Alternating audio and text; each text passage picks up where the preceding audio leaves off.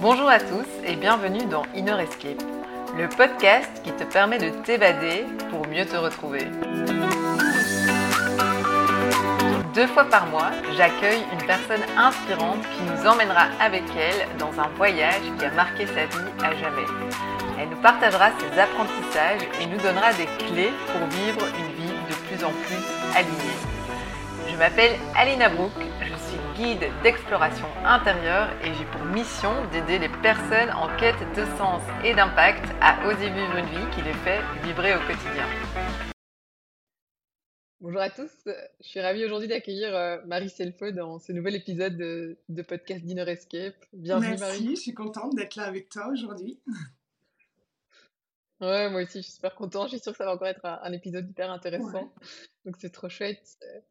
Euh, bah, du coup, je voulais peut-être commencer par euh, te laisser te présenter, peut-être pour euh, que nos auditeurs sachent un peu plus ce que tu fais et qui tu es. Ok. Et eh ben, moi, c'est Marie Selfo et, et j'accompagne les entrepreneurs principalement à entreprendre en conscience et avec le cœur. Donc, à bâtir une entreprise qui soit épanouissante et riche de sens. Donc, on travaille le pôle intérieur, donc tout ce qui va être la connaissance de soi.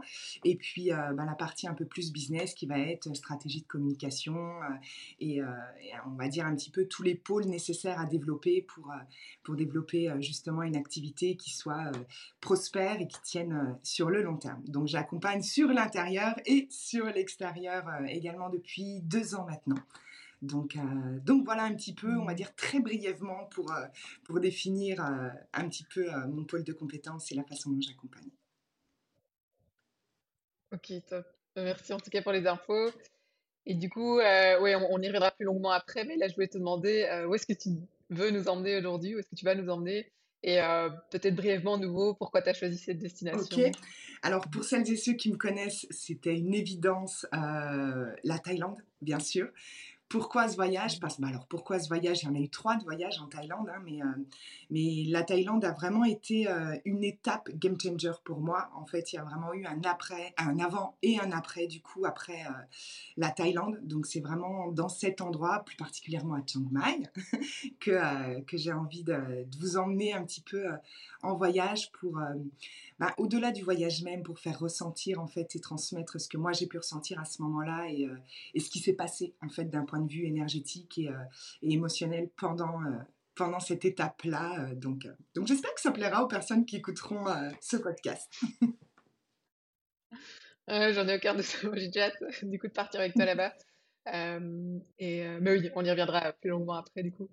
Donc, euh, ouais, là, euh, j'ai lancé la, musique. Donc, l'idée, c'est que Marie euh, nous emmène là-bas avec elle, en fait, au, cours d'une visualisation guidée. Donc, voilà, je vous invite peut-être à vous installer confortablement. Et, Marie, dis-moi quand tu es prête et je lance la musique, du coup. ouais, bah si tu veux ajouter peut-être quelque chose bah, avant. ce qui serait peut-être intéressant, c'est que du coup, ce sera un voyage qui sera, qui mobilisera pas tant les euh, le détail, mais plus l'émotion. Donc, euh, si les personnes ont envie de, de, ressentir en fait plus que les images et euh, plus les sensations, je les invite tout simplement à s'installer confortablement, mais je vais, les, je vais les emmener, je vais les guider. mais voilà, c'est un voyage qui va se passer à l'intérieur de soi. Donc, donc n'hésitez pas à vous installer confortablement et profiter de, de ce moment-là pour ressentir ce que j'ai envie d'emmener. donc, c'est principalement la liberté, et l'ouverture du cœur à travers ce voyage-là. Donc, euh, donc voilà pour euh, la petite introduction de, de, ce voyage. Je vais vous inviter à fermer les yeux et, et en fermant les yeux, c'est comme si vous fermiez une porte sur le monde extérieur pour en ouvrir une, plus grande, dans un autre espace, au cœur de vous, au cœur de nous dans un autre endroit. Je vous emmène dans un voyage au cœur d'une autre ville, direction la Thaïlande. En sortant des rues pavées de Chiang Mai, au-delà des temples, au-delà du bruit, au-delà même de la chaleur étouffante d'un mois de novembre. C'est au cœur d'une réserve d'éléphants que je vous emmène.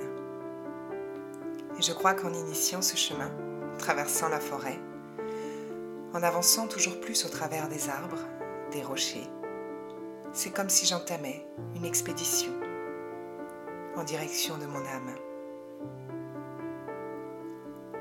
En quittant la chaleur des ruelles, c'est au contact d'une douce brise d'air que je découvre l'étendue de la nature, l'étendue de la richesse du silence. Seul le bruit sourd de la cascade transparente sur ma droite berce mes pas. Et je ne crois pas avoir déjà vu d'endroit aussi enveloppant par ses couleurs. Un dégradé de vert pour les feuillages et des couleurs incroyables, jaune, violet, pour les fleurs. Un peu plus loin, entouré par les arbres, cheminant entre les fleurs multicolores, je vois se dessiner au loin une ouverture sur une immense plaine. Je peux percevoir d'ici l'infini de l'horizon et le soleil traverser le feuillage de cette forêt si abondante. Des rayons lumineux apportant une chaleur douce sur mon corps. Et en entrant, près de cette réserve, c'est comme si la forêt gardait avec elle le poids de mes pensées. Et c'est une fois libre de mon esprit que les yeux de mon cœur se sont ouverts. J'ai pris une profonde respiration et je peux ressentir encore plus fort chaque couleur de ce paradis. Le vert de l'herbe et le bleu du ciel étaient plus éclatants plus intense et plus profond que jamais. Envahi par ce calme, je retire mes chaussures pour ressentir la vie, envahir mon corps et mon être s'enraciner. Je les ai vus forts et imposants, et vibrant, un calme si puissant. D'abord un, puis deux, et puis bientôt une dizaine au milieu de rien mais au centre de tout. J'observe comme le gris clair de leur corps au milieu du vert de la nature me procure une sensation de liberté. Ils sont là, majestueux. Un troupeau d'éléphants juste, juste incroyable. C'est comme si le temps s'arrêtait. Et puis un autre, et encore un autre je me rapproche d'eux. C'est comme le temps. C'est comme si le temps était suspendu, n'avoir besoin de rien pour incarner le tout. Comme si mon être fusionnait avec la nature, le sol, le ciel, l'air.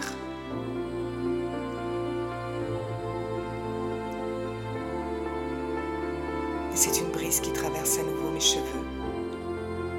Et au creux de mes oreilles, c'est comme si ce vent me murmurait combien ma vie était un miracle. J'ai contemplé la vie devant moi, je l'ai laissé me traverser et j'ai compris.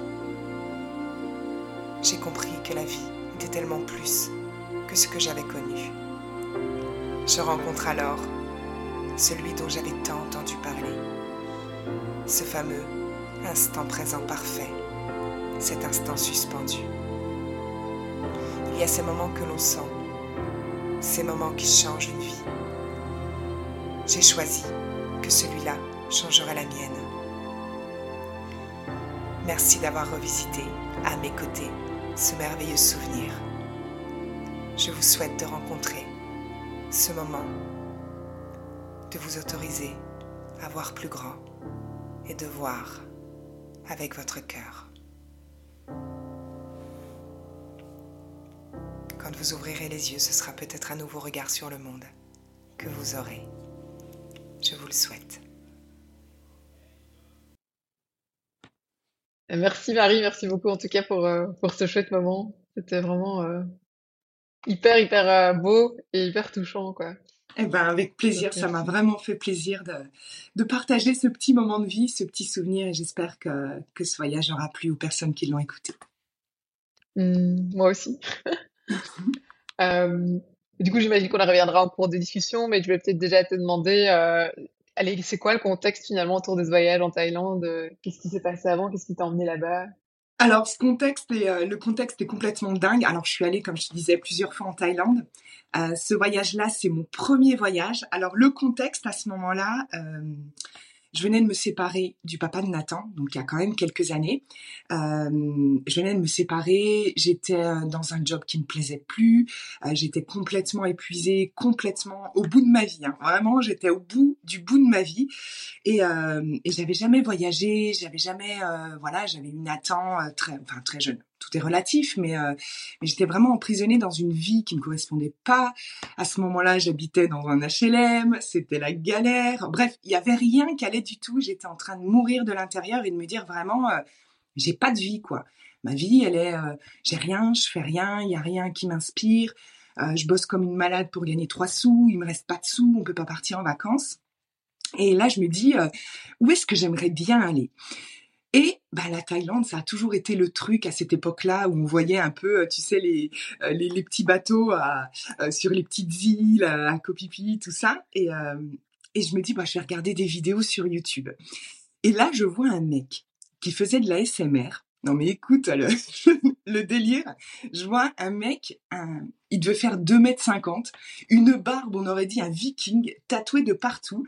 Et euh, il dit, bon, je vais vous emmener enfin, je vais vous faire une vidéo pour euh, vous partager les témoignages du dernier voyage en Thaïlande, où j'ai emmené mes abonnés et où j'ai envie de reproposer l'expérience. Donc, euh, je vais emmener 10 abonnés avec moi en Thaïlande. Vous vous occupez de rien, vous faites juste un virement.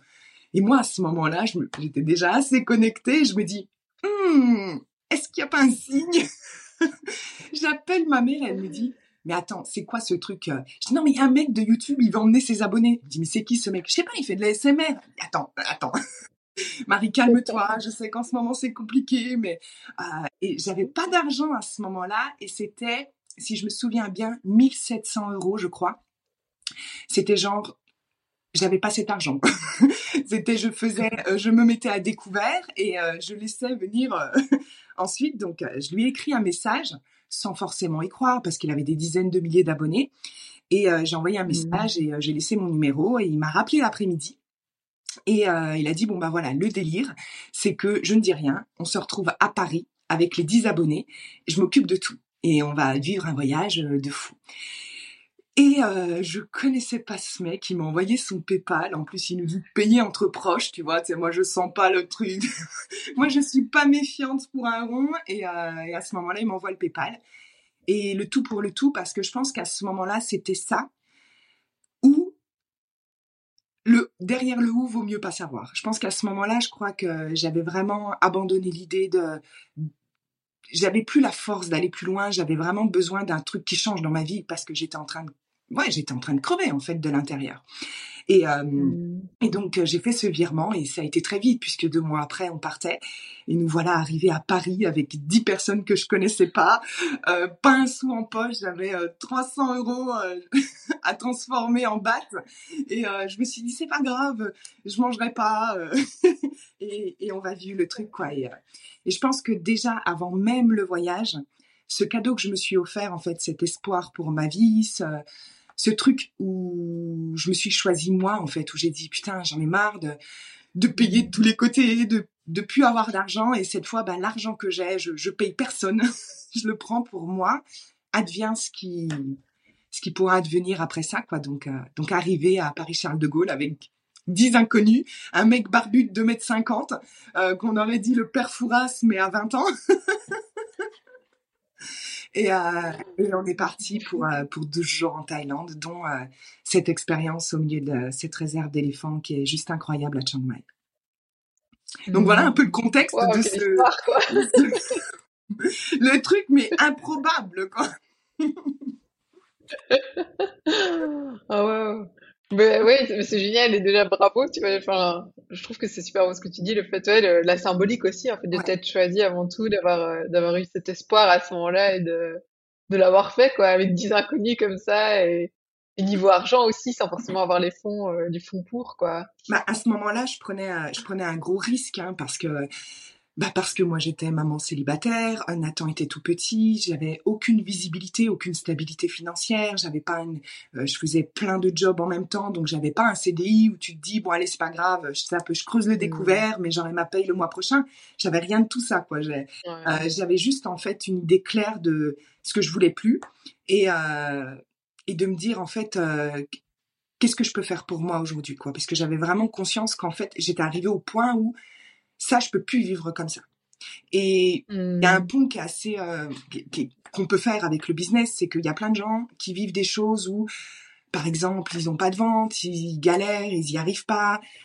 Mais je pense qu'en fait, tant que c'est pas vraiment devenu à un tel point insupportable et plus acceptable, on reste là-dedans en fait. Parce que moi, avant ce moment-là, je suis restée des dizaines, enfin, ouais, toute ma vie, toute ma vie au départ à pas aimer ma vie, mais pas avoir de courage pour pour autant partir, sortir de de, de, cette vie pour me donner l'occasion de vivre autre chose. Donc euh, ouais, je disais que ma vie était pourrie, qu'elle me convenait pas. Je me disais à chaque fois que je parlais avec quelqu'un, ah, j'en ai marre d'habiter au Creusot, cette ville elle est pourrie et euh, moi j'en ai marre de ça. Et j'étais juste en fait dans j'aimerais bien que ce soit autrement mais je pense que c'était pas suffisamment inconfortable ou j'avais pas j'étais pas suffisamment mmh. honnête avec moi-même pour me dire ok, comment toi aussi tu co-crées ça et comment ça te convient finalement de rester là-dedans? Donc, mmh. euh, donc ouais, je pense que ce truc, il est assez, on peut le déporter sur un business et dire, ok, est-ce que là c'est c'est si inconfortable que tu le dis, ou tu peux encore tenir un peu là-dedans? Parce que si c'est vraiment inconfortable et si tu veux vraiment que ça change, en fait, je pense qu'à ce moment-là, euh, j'aurais pu tout perdre. J'aurais pu me dire, c'est pas grave, je reviens, je vis dans un carton, mais je fais quelque chose pour que ça change, en fait. Donc, euh, mmh. Donc voilà. Ouais, c'est hyper inspirant en tout cas. Il y a plein de choses qui me viennent en tête. Mais c'est hyper inspirant, je pense. Euh, parce que je pense, enfin, tu vois, moi, ces derniers mois, j'ai rencontré beaucoup de personnes et moi aussi, j'ai longtemps été, tu vois, un peu dans cet entre-deux, entre euh, le salariat et euh, justement l'entrepreneuriat et le, le cul entre deux chaises, quoi. Vraiment, à, se dire, en fait, ouais, j'ai l'impression, ouais, la recherche du fantasme, quoi. Ouais. d'avoir envie de, de, la liberté, de certains bons côtés, entre guillemets, de l'entrepreneuriat, mais en même temps, d'avoir envie de la sécurité, euh, du salariat. Et puis à un moment donné c'est en fait mais qu'est-ce que tu veux vraiment tu vois bah, et, voilà et peut-être aussi qu'est-ce que tu veux plus quoi. Exactement tu, tu, tu décris quelque chose qui est, qui est hyper commun parce qu'en fait il y a des enjeux financiers donc on on peut pas tellement blâmer ça parce que ben c'est normal on est dans la matière il y a plein d'enjeux. Euh, donc on, on, est tous à un moment face à bah tu vois moi je déménage le loyer me coûte deux fois plus là-bas pour une surface deux fois moins grande. Euh, mmh. engendre beaucoup de frais. Je change Nathan à deux mois de la fin d'année. Je veux dire, évidemment que j'aurais pu me dire ah mais j'attends un petit peu, on verra quand Nathan aura fini le collège parce que voilà. Puis bon, il faut mmh. peut-être que j'ai plus d'argent de côté parce que le loyer il coûte euh, c'est deux fois plus cher, la vie deux fois plus cher et et pour être honnête, ça fait un an que je suis dans mon histoire pourrie où je me dis ah bientôt, bientôt. Allez, quand ça va aller, j'aurai lancé ça et puis et puis en fait bah merde. Non, en fait. Euh, est-ce que mmh. ça me convient? Oui, non. Est-ce que j'ai envie d'autre chose? Oui, non. Est-ce que c'est pour de vrai ce que je veux moi? Ou je me tape des films sur un truc que j'idéalise? Non, c'est vraiment ce que je veux en fait. Je veux pour des bonnes raisons. Je veux depuis un bon espace. Je veux pas fuir ça je veux le changer. Et c'est là qu'aussi ça se joue, tu vois. Euh, moi, quand je suis partie en Thaïlande, quand j'ai fait ce choix la première fois, j'ai pas voulu fuir ma vie. J'ai voulu la fracturer en deux, en fait, de, de casser mmh. par mon comportement euh, ce qui était la boucle dans laquelle j'étais.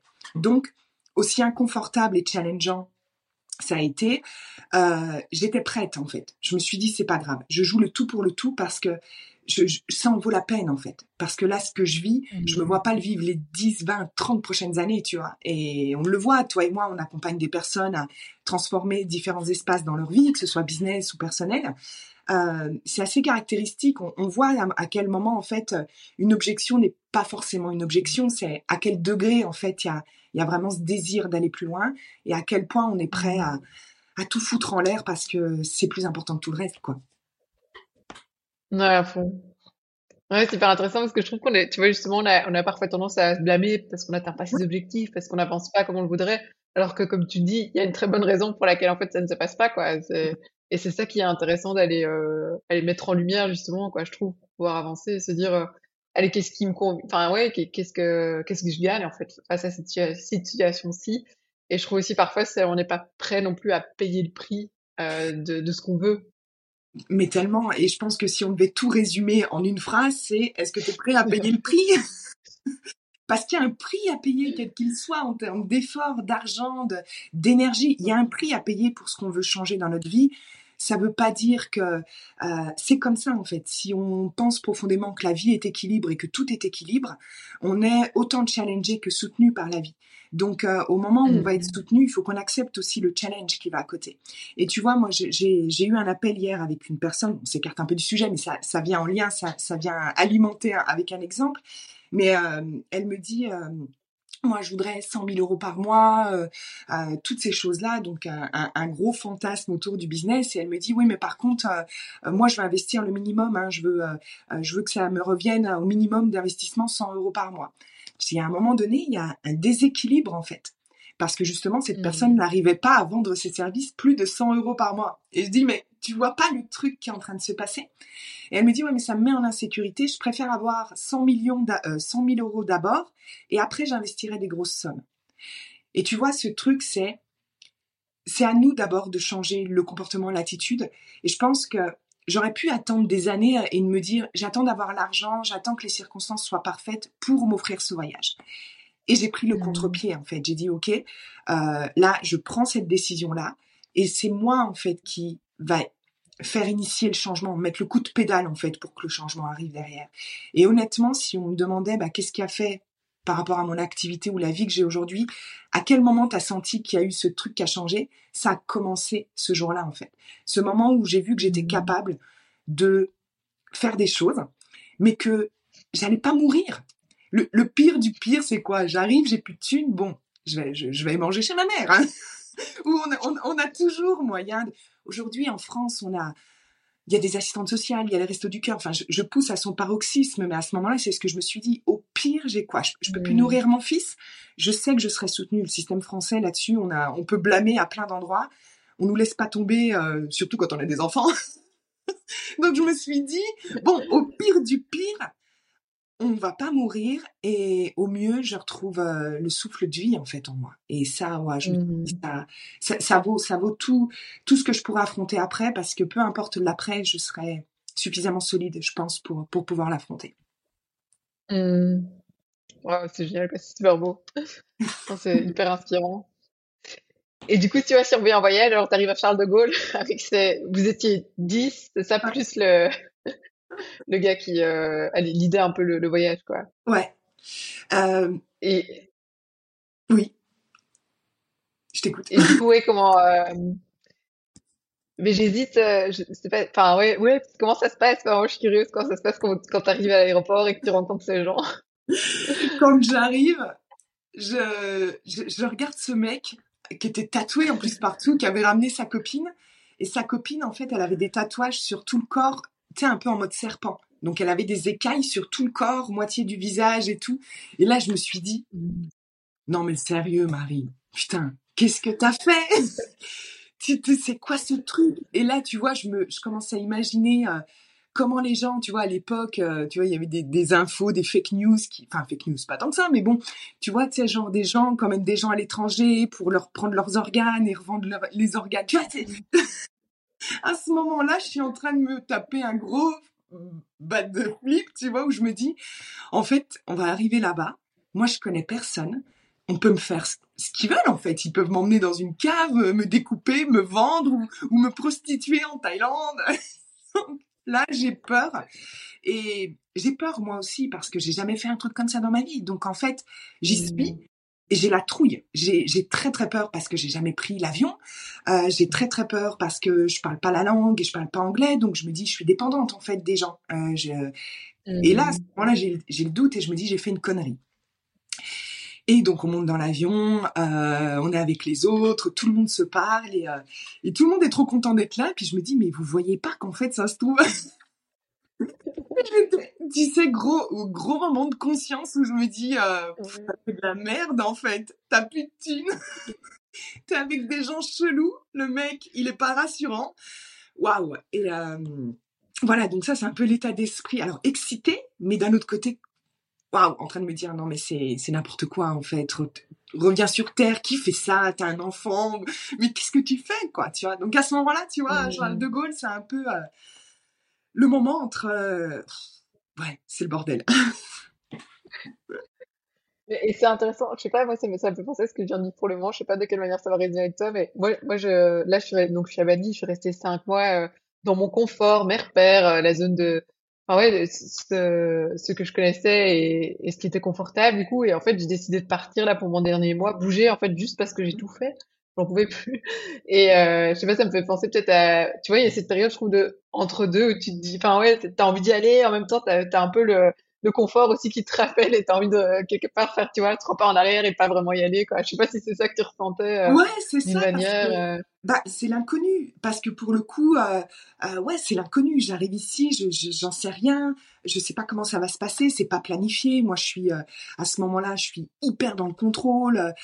Pour moi j'ai besoin de mmh. savoir. J'ai besoin de, de, de connaître les choses parce que ça me ça me crée une fausse sécurité euh, à l'intérieur, une mmh. fausse sensation de sécurité. Donc, euh, donc là, je suis complètement ébranlée dans mon système. Je suis, je sais que c'est au fond, au fond, je sais que de toute façon, c'est une bonne chose. Je sais que ça part du bon espace de moi, mais d'un autre côté, je suis complètement apeurée parce qu'à ce moment-là, je me, ouais, à ce moment-là, je panique. Et puis à ce moment où je me dis, puis tout cet argent, enfin pour moi, mille, mille et quelques à ce moment-là, c'était, euh, c'était plus que tout mon argent, tu vois.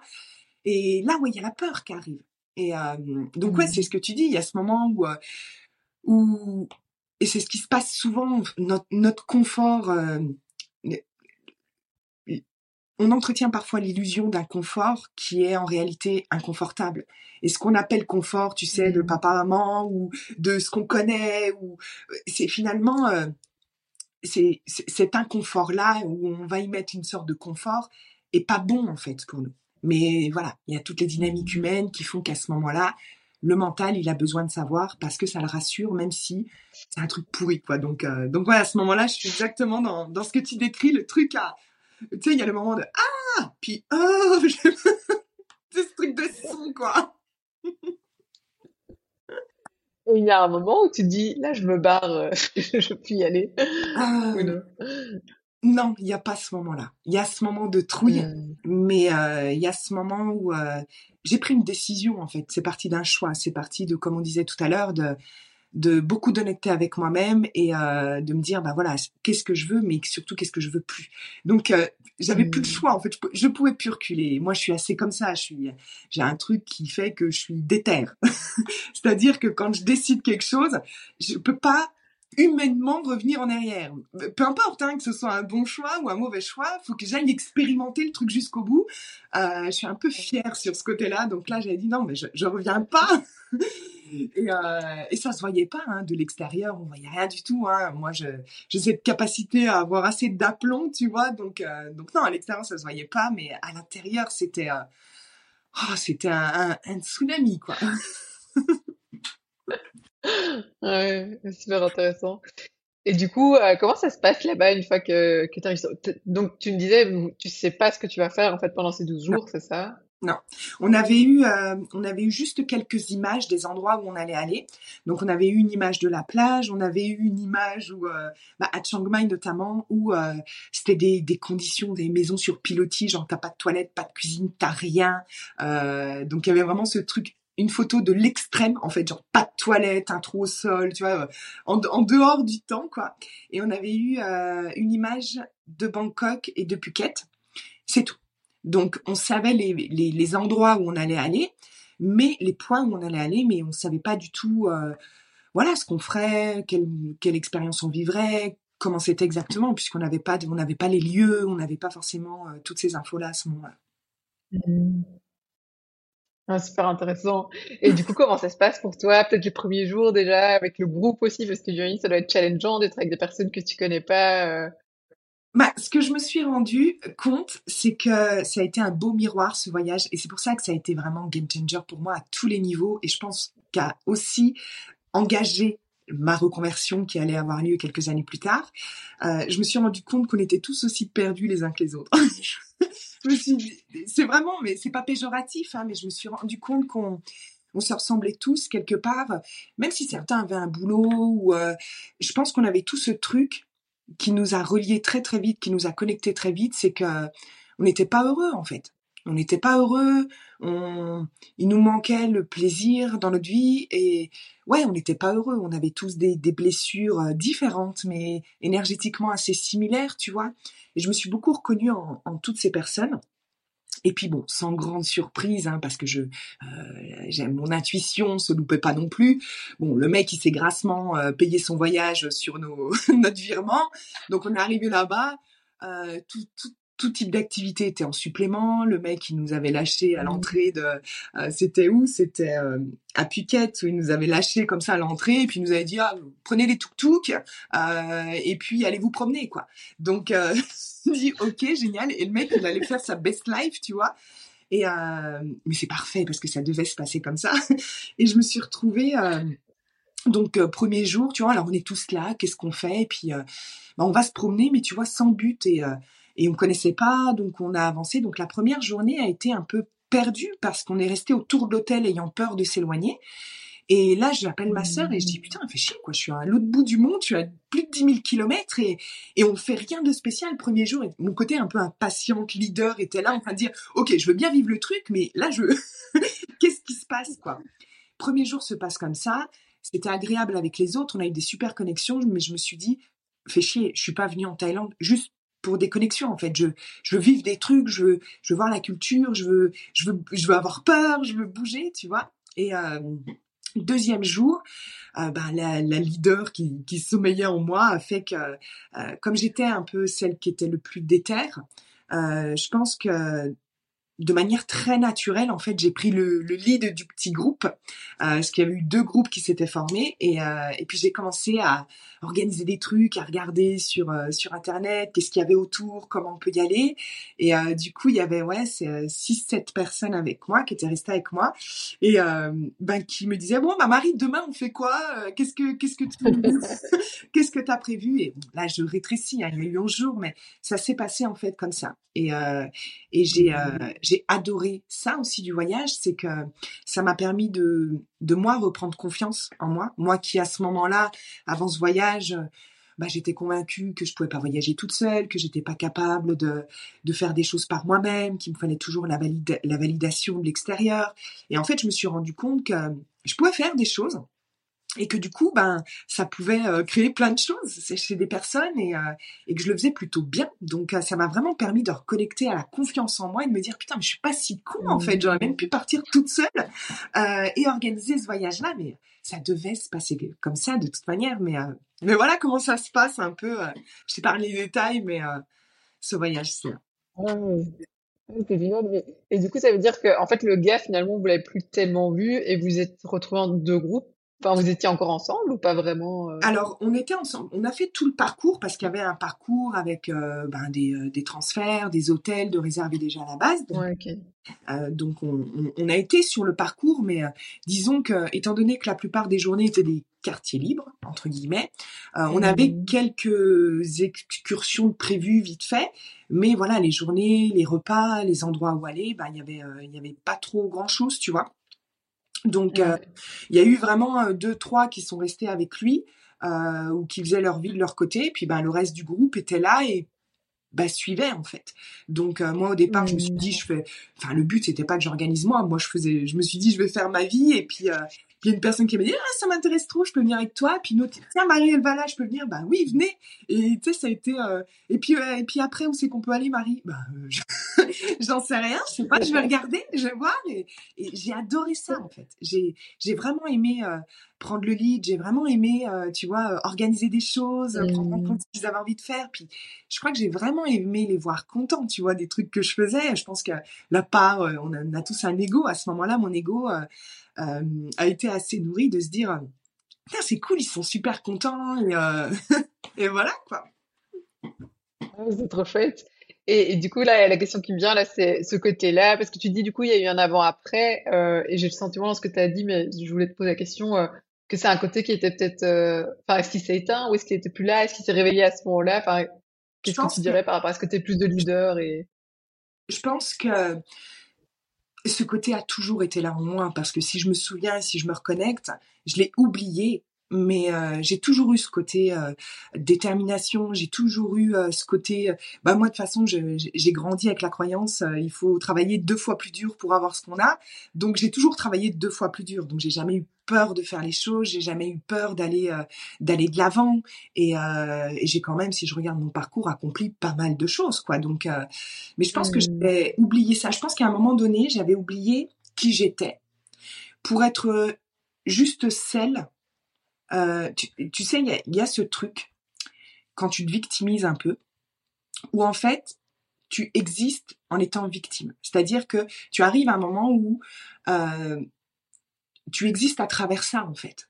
C'est très bizarre à expliquer, mais je n'étais plus que ça. Je n'étais plus que cette femme victime du système, victime de je suis mère célibataire, je peux pas me prendre un logement mieux qu'un HLM. Je, suis victime et je, je suis tombée là-dessus dans dans, dans cette énergie-là. Et je pense qu'elle a été plus forte en fait que cette part de moi qui avait déjà tellement accompli avant ça. Parce que je suis, je suis quand même allée vivre à 18 ans en Sicile pendant deux ans.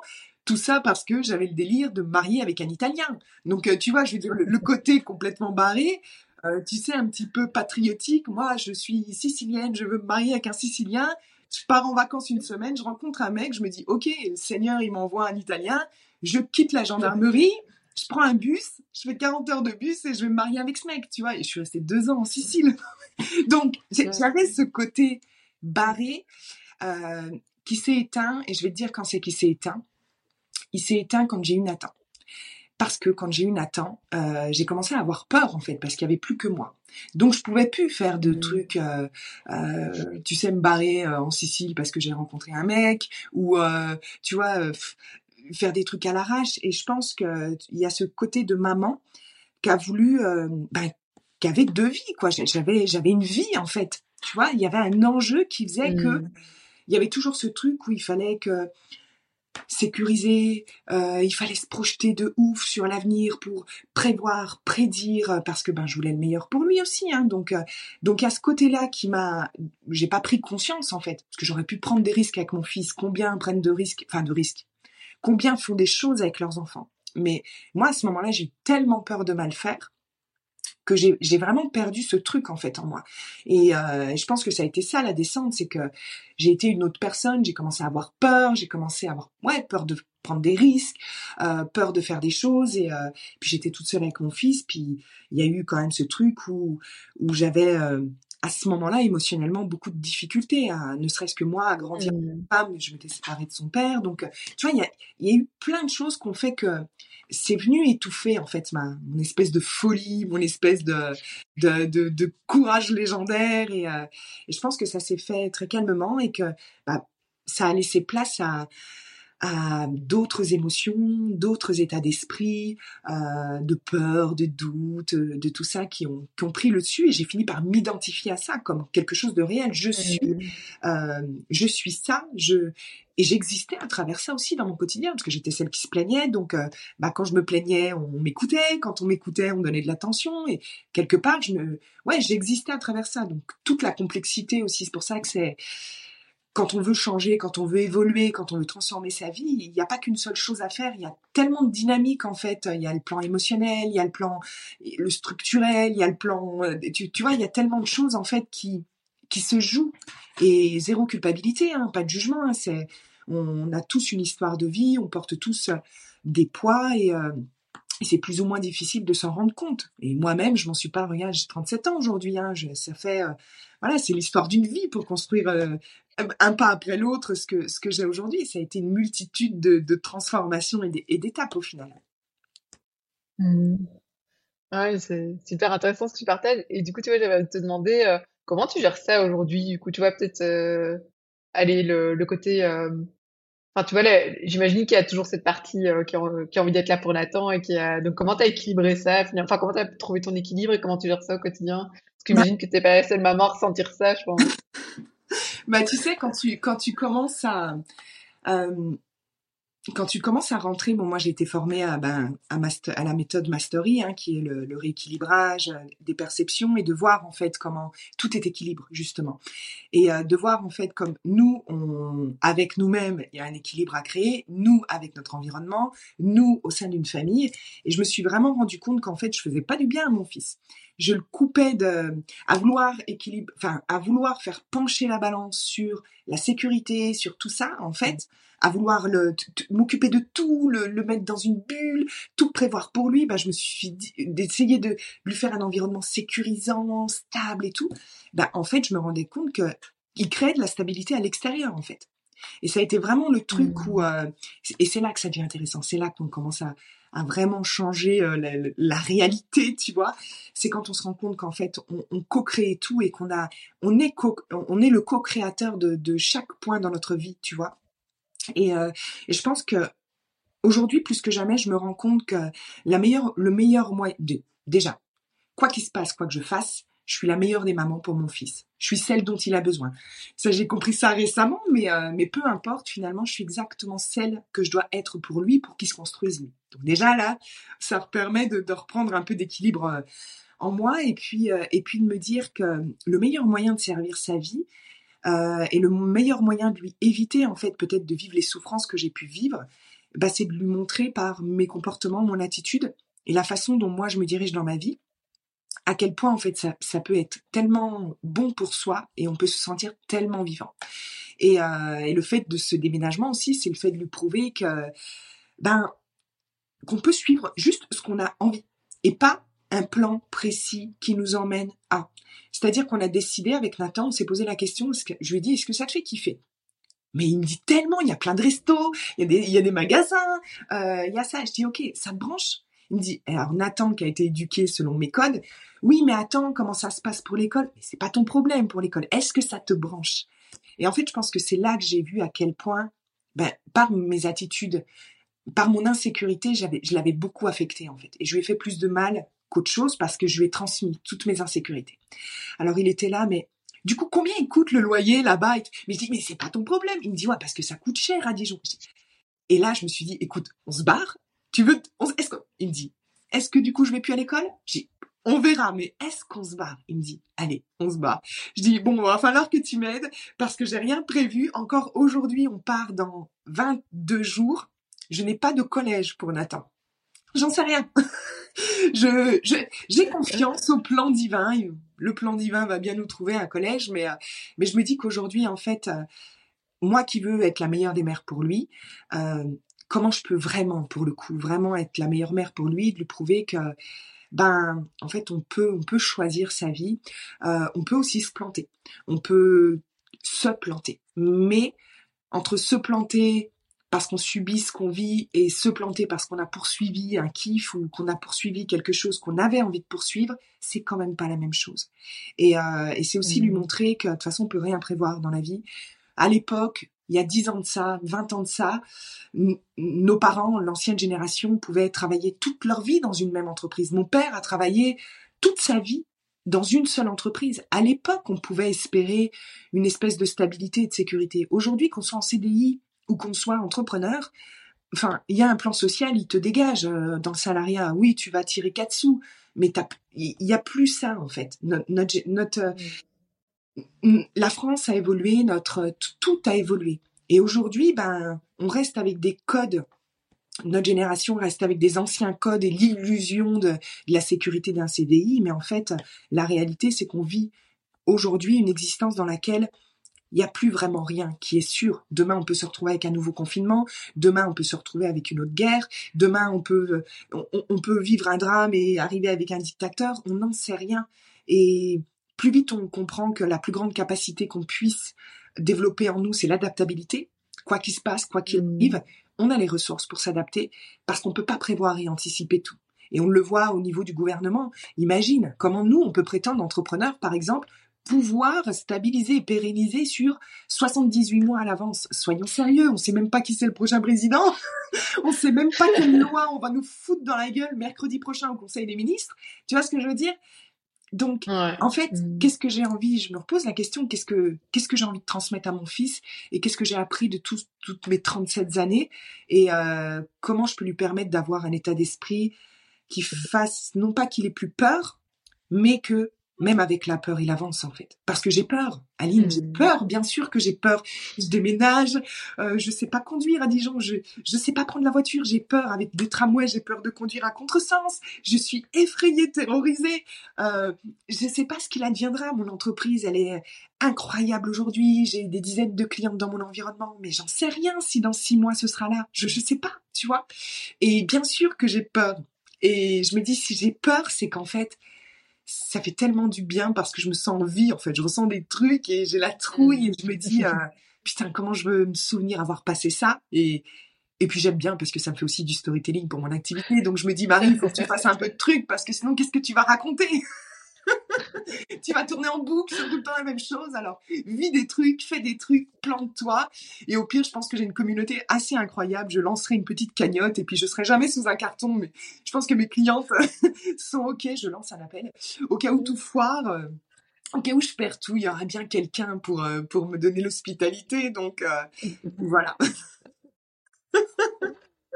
C'est hyper intéressant ce que tu dis. Enfin, il y a deux choses qui viennent en tête euh, par rapport à la peur. Je trouve que c'est souvent, euh, on veut se débarrasser de ses peurs souvent. Enfin, je trouve que c'est un message qui est beaucoup véhiculé dans le dans le dev perso. C'est genre euh, n'aie plus peur. Enfin, tu vois, tu vas être entièrement toi, etc. Et comme tu dis, je trouve que c'est, enfin moi, je trouve que c'est hyper nécessaire en fait la peur et c'est un signe que tu sors de ta zone de confort. Et en fait, c'est plutôt bon signe. Enfin, ça, ça dépend à quelle peur, mais ça peut être un bon signe et c'est c'est utile en fait bah, je vais pousser le délire un peu plus loin. Au-delà d'être euh, d'être juste un indicateur qu'en fait tu, sors de ta zone de confort, j'écoutais un podcast hier et euh, il y a un truc, bah, comme tu dis, c'est assez véhiculé, libère-toi des peurs, machin. Et euh, mais je pense qu'en fait, si on prend des entrepreneurs, moi qui côtoie des entrepreneurs qui font déjà le million, euh, plusieurs millions, euh, si je me prends moi à mi-chemin, euh, et si je prends mes clientes qui démarrent, on a on n'arrête pas d'avoir peur. On n'arrête pas de douter. Parce que c'est aussi important de, je pense qu'en tant qu'entrepreneur, pour créer des grandes choses, c'est important aussi qu'on fasse preuve de discernement, qu'on puisse remettre en question et qu'on ait aucune certitude. Parce que quand on a des certitudes de tout savoir et d'avoir la vérité ultime, ben, je trouve qu'on est quand même arrivé à un bout de sa vie, quoi, tu vois. Donc, je pense vraiment qu'il n'y a pas de moment où on arrête de douter. La seule différence, c'est comment on va se comporter face à ça comment le doute, tu vois, c'est un poste que je faisais cette semaine, c'est euh, les émotions tout, et, tout ça, donc les peurs, le doute, sont éphémères, les conséquences sont éternelles. Et je pense qu'aujourd'hui, la seule chose qui fait une différence et qui a contribué à faire que j'arrive aux 400 000 euros en moins de deux ans, euh, c'est pas que j'ai pas eu peur ou que j'ai pas douté, j'ai douté. j'ai douté, j'ai eu peur. Qu'est-ce que j'en sais? Moi, si je savais rien, tu vois, de tout ça. C'est le comportement que j'ai eu face à ça. C'est qu'est-ce que j'ai choisi. Moi, je suis un peu barrée, c'est-à-dire que j'ai tapé fort dès le début. Je pense qu'il est important d'être accompagné dans son développement business et personnel. Euh, j'ai pas commencé par 100 euros, euh, j'ai commencé à poser des, des 3-4 000 jusqu'à 35 k. Euh, donc tu vois, bon, c'est moi, c'est toujours les extrêmes. Mais dès le départ, en fait, j'ai pris des risques et je me suis frottée à la peur. J'ai jamais porté l'illusion d'arrêter d'avoir peur en fait. Parce que je sais que la peur, elle est toujours là. On est des êtres émotionnels. donc fort heureusement, on va avoir des émotions. On va avoir des choses qui sont issues de notre histoire de vie. On va avoir, ben, il est sain le doute par moment parce qu'il nous permet de venir s'assurer si c'est vraiment la bonne chose pour nous. Donc c'est des bons drivers en fait à suivre. C'est des bonnes métriques à, analyser. Mais euh, mais qu'on fasse, euh, il n'y a pas de, de technique particulière. Il y a le moment où tu sais ce que tu veux, T'es prêt à payer le prix pour y aller. T'as peur, tu flippes, tu doutes, mais t'y vas quand même. Si tu sais que tu, mais moi, mmh. c'est quelque chose d'assez fort, mais si moi, je n'y connaissais rien au, business en ligne au départ. Je suis arrivée, je publiais des citations Instagram, s'il te plaît. J'étais là avec mes citations Instagram, mes trois hashtags développement personnel, inspiration, citation, euh, pensée positive, tu vois. Et, et j'ai commencé comme ça. Donc moi, les codes de du business en ligne, j'étais à la ramasse, quoi. Et euh, ben, c'est quoi mon problème aujourd'hui? J'ai un problème avec ça Qui maîtrise ça? Qui est bon sur me faire comprendre en fait comment ça fonctionne un système d'acquisition en ligne, un business en ligne, comment je peux développer un business en ligne? J'ai pris les meilleurs, j'ai payé les meilleurs, et je me suis pas dit est-ce que c'est bon, est-ce que c'est pas bon, est-ce que c'est cher, est-ce que c'est pas cher? C'est est-ce que j'ai besoin de ça pour aller vers là où je veux? Oui. Est-ce que moi je sais le faire? Non. Est-ce que j'ai le temps d'aller apprendre? Non. Ça me fait chier. Quelqu'un qui l'a fait, qui me dira exactement c'est quoi les choses les plus importantes à connaître? Et peu importe le mmh. montant de l'investissement, quand j'ai posé 35 000 euros à Cannes, euh, pour le mastermind, je n'avais pas j'avais pas cet argent-là. Mais par contre, je savais que c'était nécessaire pour moi. Et parce que j'ai pas pensé, genre, comment je vais manger à la fin du mois, j'ai pensé comment cet investissement, il peut impacter mon entreprise sur 10 ans. Donc, en mmh. fait, j'ai dézoomé. Et la plupart des entrepreneurs qui disent, oui, mais bon, je, là, j'ai pas les moyens parce qu'à la fin du mois, il y a la taxe CFE ou le machin. Ok. Euh, est-ce que tu veux vivre une vie où tu vis au mois? Ou est-ce que là, tu prends en considération un investissement comme un impact sur 10 ans, 20 ans, 30 ans? À moins que tu choisis d'être intérimaire. Et à ce moment-là, prends tes décisions au mois, comme si tu avais un contrat d'intérim mmh. avec ton business. Et puis, ben voilà. Mais par contre, si tu veux, parce que c'est ça le, truc un peu assez absurde, c'est que on veut créer des millions, on veut être CEO d'une grande activité, on veut impacter le monde, mais à côté de ça, on se comporte comme un intérimaire avec notre activité. Et euh, tu vois ce que je veux dire? Alors c'est très young là, ce que je dis, c'est très. Euh, mais quelque part, il y a pas c'est pourquoi autant n'arrive pas à décoller, c'est parce qu'à un moment donné, la prise de risque, elle est compliquée. Mais c'est un jeu, on joue à un mmh. grand jeu dans notre industrie. L'entrepreneuriat, c'est avant tout un jeu, c'est une partie de poker. C'est à quel point tu mises sur la table, tu veux gros. À un moment donné, la mise, elle doit être aussi ou bluffante ou euh, mais mise, il doit y avoir. Tu dois te mettre à la table en fait. Si tu te mets pas à la table mmh. pour jouer, t'auras rien. Moi, j'ai pris gros et quand je le dis aujourd'hui, j'ai pris gros, mais parce que j'ai pris des risques tout aussi gros. Et je pense que quand on rentre dans cette dynamique, on passe à une autre table en fait. On passe à une table où on commence à jouer avec des énergies plus grandes, on commence à être avec des personnes aussi plus grandes. Mon environnement, a... quand on pose 35 000, on est avec des gens qui sont capables de poser 35 000 ou qui prennent le risque de mettre 35 000. Mmh. Donc automatiquement, on n'a plus du tout accès à des cartes du monde identiques que quand on reste entre entrepreneurs qui gagnent pas d'argent dans un écosystème où il y a où il y a rien. Et moi, c'est ce que je leur dis mmh. à, mes clientes. Je leur dis, ben, en termes de de tactile, je vais pas vous donner des documents secrets ou des choses secrètes. Elles ont accès à la carte du monde d'une personne qui a déjà réalisé 400 000 euros. Donc, qui a déjà fait euh, un milliard de fois plus de conneries, d'erreurs euh, que n'importe qui, en fait. Parce que pour avoir 10 000, euh, pour avoir une vente qui génère 10 000, il y a peut-être eu 50 ventes qui sont qui rien eu. Donc, ce qui m'a permis de calibrer, ce qui m'a permis d'éprouver des choses qu'on peut pas ressentir quand on on n'a pas vécu ça. Donc, je peux anticiper les peurs. Tu vois, par exemple, sur l'argent, ben, quand tu reçois des, as des journées où tu reçois une vingtaine de virements à 1100 euros, ton cerveau, il bug, hein. Tu ressens plus la même chose, hein. tu te dis, c'est pas possible. Ça, c'est ce que je déclarais annuellement euh, dans le salariat. Donc, tout ça, ça s'apprend pas. Et il y a énormément de choses. C'est pour ça que les mentors plus évolués sont, pour moi, euh, des normes dans l'entrepreneuriat parce que bah, c'est quelqu'un qui va nous empêcher de nous planter, c'est quelqu'un qui va pouvoir anticiper plein de choses et qui voit ce qu'on peut pas voir, pas parce qu'on est plus bête, mais juste parce qu'on ne l'a pas expérimenté, tout simplement. Donc, euh, mmh. donc voilà, pour faire le petit pont. Ah, super intéressant. Euh, mais du coup, on arrive tout doucement à la fin, mais j'ai envie de te demander, est-ce qu'il y a quelque chose, euh, peut-être un apprentissage ou un événement du voyage euh, dont on n'a peut-être pas encore parlé, que tu aimerais mentionner là, et qui pourrait être intéressant, tu penses, pour, pour l'audience? C'est le fameux instant présent parfait.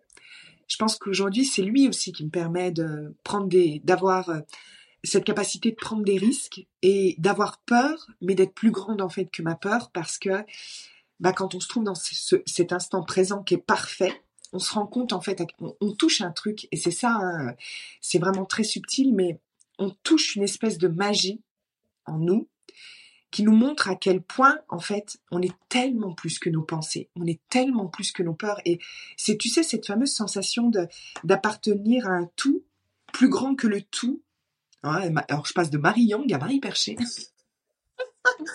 mais, euh, mais tu vois, ce, truc, en fait, c'est ne jamais négliger cet aspect-là de notre humanité. Euh, et je pense que c'est cet équilibre-là que j'ai. Enfin, c'est parce que je suis partie de cet endroit-là, en fait, en moi, que les résultats se sont passés tels qu'ils se sont passés, mais que j'ai pu, je, peux être celle que je suis aujourd'hui parce que je suis rentrée à l'intérieur de moi, et c'est ce que j'ai voulu emmener à travers ce voyage, cette capacité-là, de rentrer d'abord à l'intérieur de soi. Ici, il y a un truc qui est assez génial, c'est que le cœur, il se plante jamais. Ce qui ne veut pas dire que bah, peut pas y avoir des conséquences ou des fois il y a des challenges ou autres, mais si on est là, le cœur ne se trompe jamais. Jamais, jamais, jamais, jamais, jamais, jamais. Notre esprit nous raconte des histoires, notre mental nous raconte des histoires, notre passé vient nous mettre des empreintes, notre futur nous fout la trouille. Le cœur, lui, se plante pas. Et quand on fait de notre plus grand allié notre cœur, notre humanité, notre pouvoir créateur, ce qui fait qu'on est aussi incroyable, bah on part quand même avec un avantage concurrentiel sur les autres par rapport à la façon dont on va vivre la vie qui est assez considérable. Donc si j'avais une chose à laisser, c'est que peu importe les résultats, peu importe les choses que vous voulez vivre dans votre vie, le faire est utile, évidemment, parce que c'est les actions qui vont engager le mouvement. Mais une action ne sera jamais aussi puissante que lorsqu'elle est inspirée depuis cet espace-là en nous. C'est ça l'alignement finalement. Donc c'est ce qui va nous emmener dans cet équilibre qu'on va revenir à l'équilibre parfait entre l'être et le faire, parce qu'on sera dans le moment le plus équilibré qu'il soit, l'instant même où on se trouve, où le passé n'a plus d'emprise sur nous et où le futur n'a plus non plus d'emprise sur nous. Donc, peu importe ce que vous voulez créer, peu importe à quoi vous êtes confronté comme challenge aujourd'hui, ça vous coûte rien de juste revenir en vous, juste pour voir s'il n'y a pas un truc qui est passé à côté, euh, un message qui n'a pas été entendu, une réponse qui est juste là et que au lieu de s'acharner ou de s'épuiser derrière, à l'extérieur, c'est il y a quelque chose ici. Ça vous coûte rien, ça demande juste en fait de faire la chose qui est la plus difficile pour l'être humain, c'est de ne rien faire. Juste d'être présent à soi. Et dans cet instant-là, bah du coup, on a accès à plein de trucs euh, assez magiques et assez incroyables. Donc, euh, donc c'est toujours ce que je prônerais de revenir à soi d'abord, au sens de notre existence. On est des humains incroyables et on a bien plus de capacités qu'on imagine. Voilà. Oh, trop chouette. Pardon, c'est trop beau en tout cas. Merci Marie euh, pour euh, cette note de fin qui est super, euh, super belle. C'est vrai que parfois on, cherche à l'extérieur, on veut faire, faire, faire et, et on, on, en oublie en fait finalement de se reconnecter à soi, à ce qui est déjà là. Et que j'aime bien cette notion d'instant présent parfait quoi. Eh ben, par rapport, par rapport au voyage, c'est vraiment celui que je vous ai proposé, mais celui que j'ai vécu moi. C'est lui que j'ai rencontré que je ne connaissais pas avant. Hein. Moi, j'étais énormément dans le faire, faut tout faire, tout anticiper. Et la culture en Thaïlande, enfin moi, c'est depuis ce jour-là, c'est devenu mon pays de cœur et d'âme. C'est que j'ai vu à quel point on pouvait ne rien avoir et sourire, et on pouvait euh, n'avoir besoin de rien et pour autant se sentir connecté au tout. Et c'est ça en fait que j'ai vu que notre culture à nous nous enseigne pas. On nous transmet pas cet, cet art de vivre, on nous le transmet pas parce que ben voilà, on nous le transmet pas. Et, euh, ce que j'ai vu là-bas, c'est vraiment euh, cette capacité là de de pouvoir être vraiment dans ce qui est le plus important, c'est de vivre une vie épanouissante quelle qu'elle soit. Et j'ai et c'est là aussi que ça m'a ça m'a déconnecté aussi de de la matière dans le sens où les biens matériels ne viennent juste remplir finalement au final une part de nous, mais que si notre vie est simplement sur ça, comme beaucoup en France, hein, on est beaucoup sur la matière, la possession, toutes ces choses-là, tu sais, et ça nous coupe de quelque chose quand c'est pas placé correctement en nous, et euh, d'avoir expérimenté ça, d'être au milieu de, de tout ça et de me dire putain, mais en fait, il y a une richesse qui est tellement plus enveloppante que tout le reste, et le reste est génial parce qu'on en a besoin, mais tu vois, ce truc de waouh, il y a un truc derrière le truc en fait. et euh, ouais, c'est vraiment, vraiment ce que ça m'a permis. Il a fallu que je sorte en fait de mon environnement pour voir que ça existait en fait, pour voir la preuve de ça, pour voir la preuve de, de cette expérience-là. Donc, euh, donc ouais, le, le fameux instant présent parfait. Trop chouette.